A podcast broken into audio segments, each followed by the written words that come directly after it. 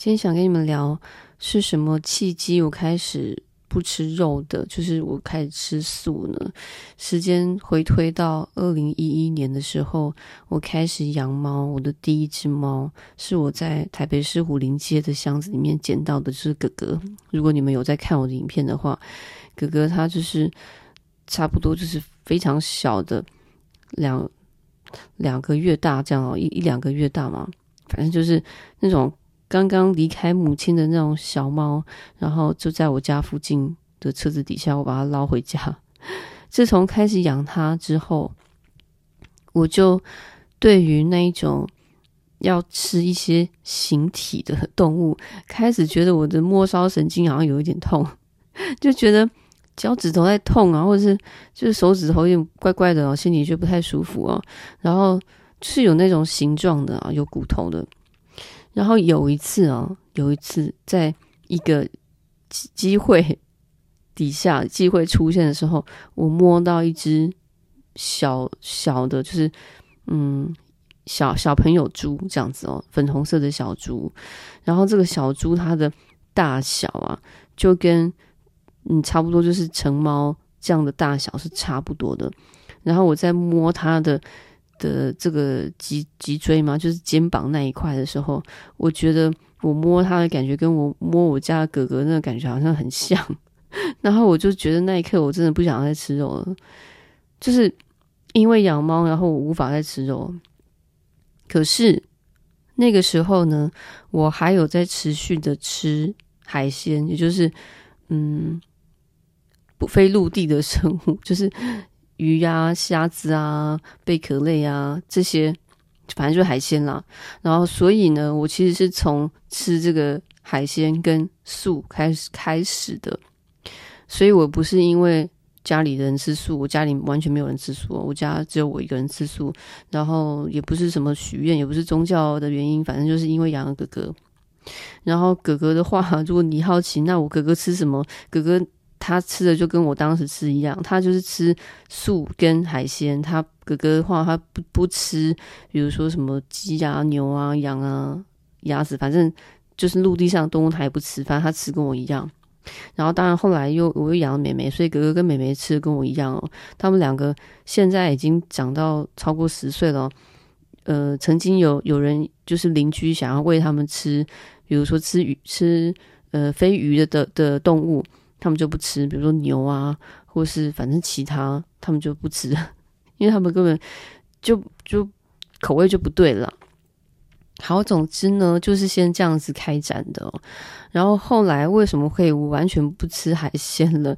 因为呃，我当时遇到一个女生，她是呃是吃全素的。她就是连蛋啊奶，反正动物性的食品他是完全不吃。然后那个时候啊，我其实很欣赏他，就是他应该是完全不在未知的情况下，到今天为止他可能都不知道这个故事。就是我那个时候就觉得他很很可爱，他嗯个性很可爱，他很。我不知道怎么形容的那种，我就是对他也，我不也不知道是不是到底是感情的喜欢还是朋友的喜欢，反反正可能就是都有一点吧。然后那个时候，我就是经常的跟他互动，所以我就希望在他心中留下一个好的印象。我希望他对我印象很好，我也没有要要让让关系发展成交往什么，我就。也，反正我无欲无求啦。但是我希望他他对我的印象是好的。我觉得那那种那种感觉有一点像是，就是一个男生，然后他看到一个可爱女生，然后他也没有多想，可是希望这个女生在这个女生心中留下好印象，类类似哦。我觉得可能可能有点雷同。所以每次吃饭的时候，我当然就是照他意思啊，他他要吃什么，我就跟他去吃啊。然后他是那种。个性上啊，很很不很不喜欢，就是被勉强的。也就是说，他不会因为我要去吃海鲜而来配合我，他就是要带着我去吃素就对了。然后，因为又因为他是那种从小就吃素的，所以他对于吃素有很很多的了解，跟很多的认识啊，跟他知道很多餐厅，然后他知道什么好吃，反正他就是也是一个素食界的吃货，类似这样的。从小从小时候就吃嘛，我我觉得对他印象很深，是他跟我讲说，他小的时候啊，他就不想要吃肉了。然后有一次他小很小的时候，爸妈带着他去钓虾，然后呢，就妈妈在钓虾这样子，然后他就趴在妈妈的背上哭，就说妈妈不要再钓虾了。我听的时候真的觉得他好可爱，好可爱哦，就这个女生好可爱啊，可是。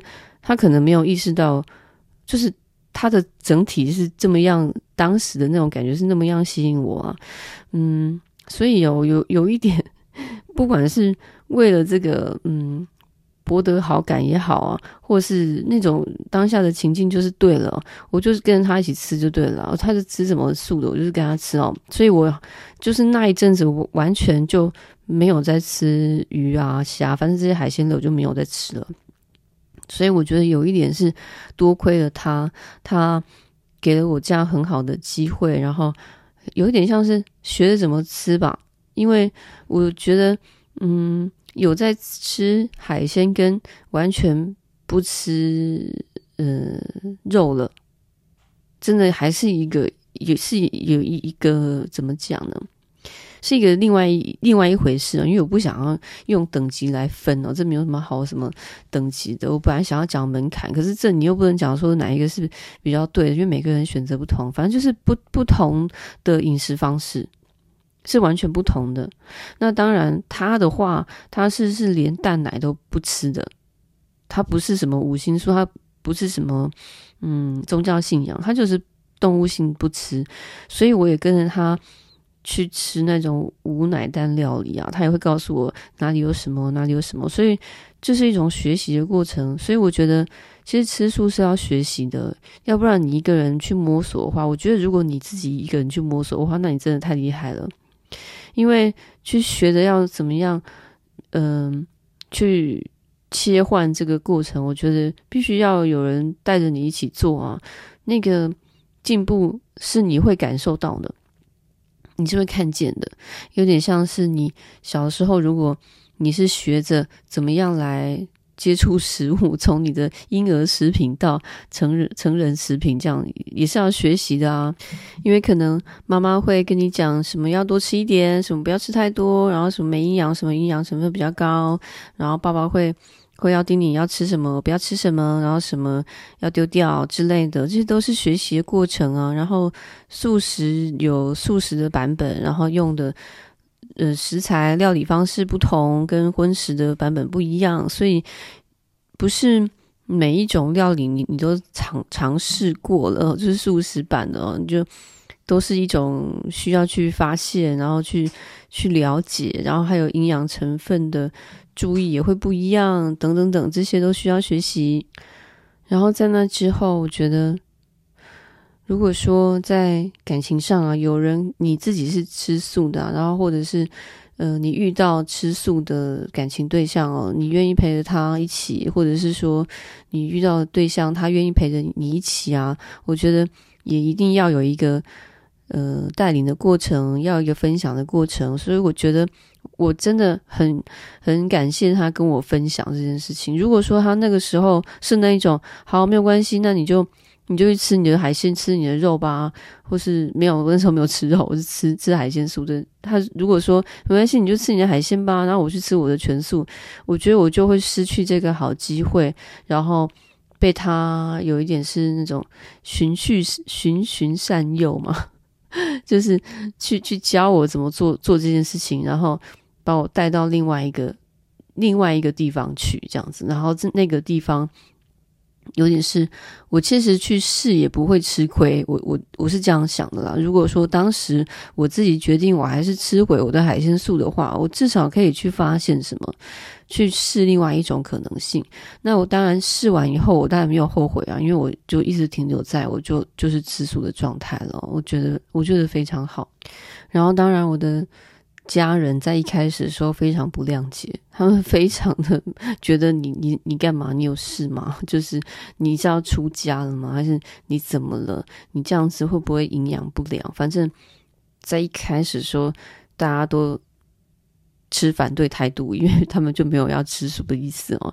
嗯，可是渐渐发展到现在啊，如果从那个时候起算到现在，也已经十年的时间了嘛，我发现他们已经有一些。改变了啊，在我回台湾的时候，他们会特别注意到说那个地方有没有特别有素食餐啊，然后呃要帮我准备素的啊。他们已经开始不会念我，不会嫌麻烦，不会不会觉得我总是呃要很很爱搞事 这样子哦。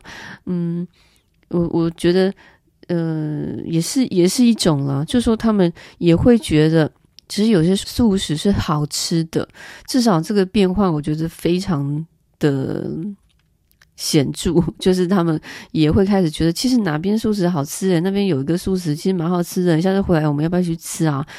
十年前跟十年后的差别，所以他们多少也默默的有一些获得，我觉得。那你呢？在听我聊天的你们，你们自己是吃素吗？还是你曾经有吃素的经验呢？那原因又是什么呢？还是你的恋人们是吃素的，还是你有在考虑要要尝试吃素呢？你的经验是什么？想法是什么？你也可以留言跟我分享。我们今天就聊到这里。